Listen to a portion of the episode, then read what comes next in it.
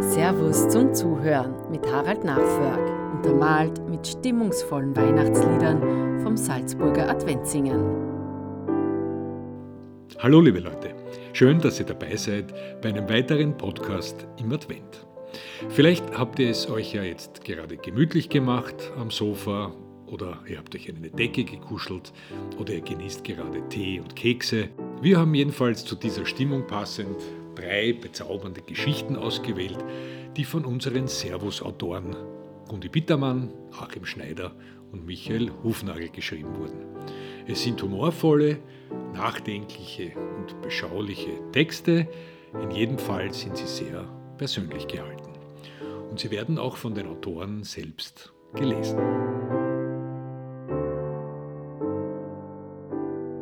Die Kunst zu hören. Wenn das Laute schweigt, tönt gerne die Stille, nicht nur zur Weihnachtszeit. Und so tut man gut daran, die Ohren immer zu spitzen und dem echten Leben zu lauschen. Hörst du das? frage ich. Ich höre nichts, sagt mein Sohn. Er ist zwölf. Dann hör genau hin, sage ich. Er zieht die Augenbrauen hoch, sein Blick wandert aufmerksam hin und her. Ich interpretiere das als Ohrenspitzen. Was soll ich denn hören? fragt er dann. Die Stille, sage ich. Wir spazieren wie Statisten in einem überwiegend winterlich weißen Bühnenbild den Grat des Höhenzugs entlang, der unseren See vom benachbarten Tal trennt. Im Tal wabert noch dichter Nebel über die Felder, vom kleinen Ort sieht man nur Kirchturm und Wirtshausdach. Der Grat, die Hänge, der See und seine Ufer liegen hingegen bereits in praller, morgendlicher Sonne. Ein immer wieder faszinierendes Blicke-Ping-Pong. Wie meinst du das mit der Stille und dass man sie hören kann? fragt mein Sohn.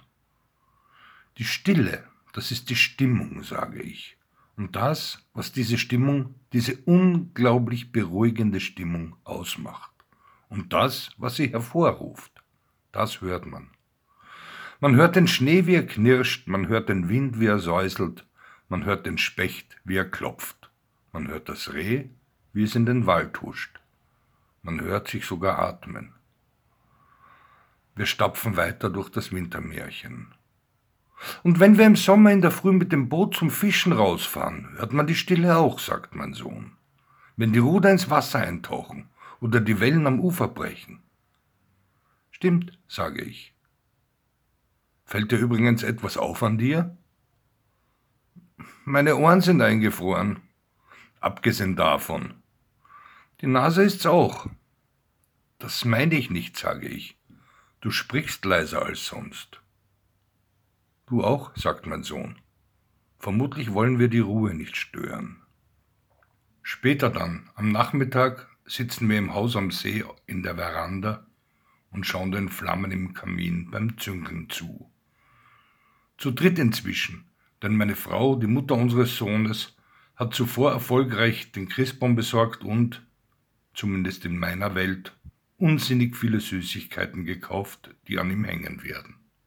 Wie Fernsehen, nur schöner, sagt sie und legt ein Scheit Holz nach, wissend, dass in diesem Fall mit keinem spontanen Beipflichten des Buben zu rechnen ist. Und dann schweigen wir und schauen. Der Himmel hat sich verdunkelt. Es schneit.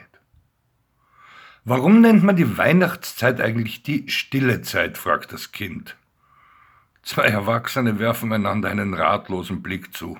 Auweh, denken sie, ertappt, weil mit der Kirchengeschichte haben die beiden kaum etwas am Hut. Das kann ich dir auf die Schnelle nicht wirklich erklären, sage ich. Und die Mami kann es vermutlich auch nicht. Egal, sagt das Kind. Denn eine stille Zeit kann eigentlich immer sein. Man muss sie nur wollen. Und man muss die Stille hören können. Darf ich jetzt Fernsehen? Du darfst. Der Sohn geht. Ich schenke meiner Frau und mir nach und denke an das Kind im Stockwerk über uns, und es fällt mir unweigerlich einer meiner liebsten Filme ein. Der Vagabund und das Kind von und mit Charlie Chaplin aus dem Jahr 1921. Ein Stummfilm.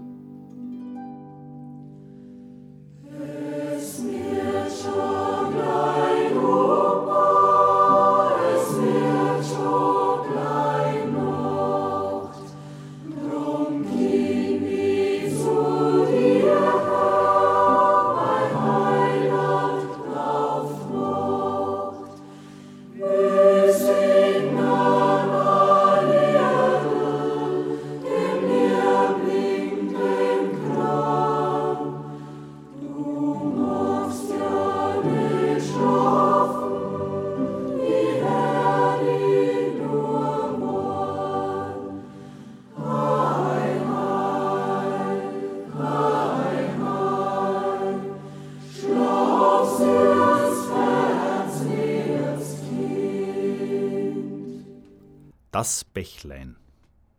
Ein Kind kommt zur Welt und ganz plötzlich ist alles anders. Der geheimnisvolle Zauber der Weihnachtszeit kehrt zurück und mit ihm die Frage, was ist das Wichtigste im Leben? Es ist lange her, dass mir die Hebamme an einem sonnigen Tag ein gut gewärmtes, weißes Knäuel in die Arme drückte, aus dem nur ein kleines Mädchengesicht hervorblickte. Meine Tochter, deren Erscheinen ich mir so sehnlich gewünscht hatte, wie nichts zuvor in meinem Leben. Wenige Sekunden später sprach sie, die Hebamme, nicht die Tochter, Sie können Ihr Kind jetzt auf die Waage legen. Aber ich zitterte am ganzen Körper und antwortete nur, ich könnte derzeit nicht einmal einen Bleistift abwiegen. Bitte übernehmen Sie das und lassen Sie mich nur ein stiller und glücklicher Vater sein. Es war der Tag, der alles veränderte. Auch meine Vorstellung von inniger Zuneigung. Denn plötzlich offenbarte sich mir ein emotionaler Zustand, der mehr war als Liebe nämlich bedingungslose Liebe. Und als ich kurz darauf meine Mutter anrief, brachen von einem Augenblick zum anderen alle Dämme. Und ich fing, von ihrer vertrauten Stimme an das Geschenk des Lebens erinnert, hemmungslos zu weinen an. Von da an sollte auch die Weihnachtszeit wieder eine völlig neue Bedeutung haben. Der geheimnisvolle Zauber war zurückgekehrt. Das Beobachten der kindlichen Vorfreude, der berührenden Schilderungen von Fantasiewelten und der unschuldigen Hingabe an Kekse, Lichterschein und das Christkind verliehen der Adventzeit und dem Fest einen neuen Glanz. Irgendwann einmal sah mir meine Tochter am heiligen Abend unter dem Weihnachtsbaum sitzend in die Augen, die heiß ersehnten Ohrringe in der einen Hand, das Vanillekipferl in der anderen, und stellte diese eine Frage. Papi, was ist für dich zu Weihnachten das Wichtigste? Ich lächelte sie an, hockerte mich neben sie, und dann erzählte ich ihr jene Geschichte, die ich ihr schon so oft erzählt hatte und die ich gar nicht oft genug erzählen könnte. Von den Stunden und Minuten bis zu dem Moment der Geburt und von dem Gefühl, dass mir bis in alle Ewigkeit nichts Besseres mehr passieren könnte. Ich weiß, sagte sie, ich weiß, Papi, das ist immer so schön, wenn du das sagst. Aber was ist das Wichtigste zu Weihnachten? Ich hielt inne, fixierte das Kerzenflackern auf dem Tisch, ehe ich mich bemühte, die richtigen Worte zu finden. Wenn ich das empfinde, was ich immer empfinde, sagte ich, nur noch um einen Hauch mehr. Weißt du, ich sehe unsere Familie, höre stille Nacht und im ganzen Raum breitet sich eine Stimmung aus, die wie ein großer Frieden ist, ohne Sorge, ohne Angst, ohne schlechte Gedanken. Und dann erinnerst du dich an den Opa, stimmt's? sagte sie, und ich bemerkte an ihrem Gesicht, wie schnell sie erfasst hatte, worum es mir geht. Ja, mein Engel, antwortete ich, auch an den Opa, und wie er dich auf Händen tragen würde, obwohl du schon längst gehen kannst. Ihr kindlich herzliches Lachen tat mir gut, als Ermunterung. Stell dir genau jetzt ein Bächlein in unserem Wohnzimmer vor, in dem kein Wasser fließt, sondern Liebe. Das mag ich, sagte sie. Und was soll ich am Bächlein tun? Ganz einfach, antwortete ich.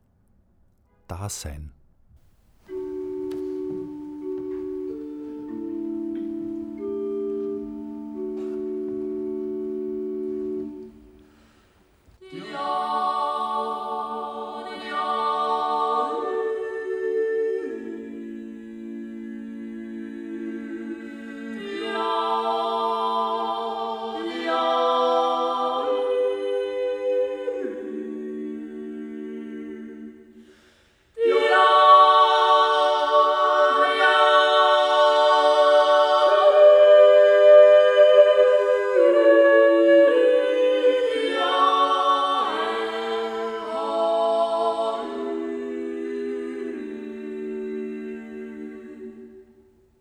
Land der Neugier. Wer sich dem Warten geduldig ergibt und das Herzklopfen als Takt der Sehnsucht begreift, wird ganz sicher belohnt. Mit Schneeflocken, Gänsehaut oder der Liebe. Da hilft nur warten. Ich weiß nicht, wie oft ich diesen Satz aus dem Mund meiner Mutter gehört habe. Er war ihr Mantra, seit ich mich erinnern kann. Warten, was für eine große Aufgabe. Warten, bis der Bauchweh-Tee seine Wirkung zeigte, warten, bis der Vorderzahn endlich so locker saß, dass ich ihn mit einem Zungenschlag in die Freiheit stupsen konnte und sich eine herrlich erwachsene Lücke auftat. Warten, dass das Knie heil wurde, das so abenteuerlich aufgeschlagen war, weil das orange Klapprad ausgerechnet beim schönsten Bergabritt in zwei Teile hatte fallen müssen. Jahre später dann hieß es unter Mutters sorgenvollen Blicken warten, bis der erste Liebeskummer langsam an Wucht verlor. Und noch später, als es nur eine Frage von Stunden war, dass aus Mama eine Oma wurde, bedeutete sie mir, geduldig zu sein. Die erste Wehe würde kommen. Warte nur, alles wird gut. Das Warten ist die spöttische Schwester der Ungeduld und die Zeit ist eine unerbittliche Gouvernante. Wir können im Kreis gehen, während der Zug noch immer nicht kommt. Wir können verärgert auf die Uhr schauen, die Augen rollen, den Kopf schütteln. Wir können ihn beschimpfen, den Zug, weil es ja irgendwie unerhört ist. Wir können die Minuten, die Sekunden zählen, versuchen sie mit Ablenkungsmanövern aller Art zu bestechen, damit sie sich beeilen. Werden sie schneller vergehen? Nein. Wir können die Zeit messen. Austricksen können wir sie nicht. Es dauert so lange, wie es eben dauert. Aber wer es schafft, seine Ungeduld zu besiegen, der löst die magische Fahrkarte für eine Reise ins Reich der Vorfreude, ins Land der Neugierde und des Herzklopfens. Was wird sein? Wirst du mich ansehen mit diesem Blick, der mir zuverlässig Gänsehaut macht? Warten am Bahnhof.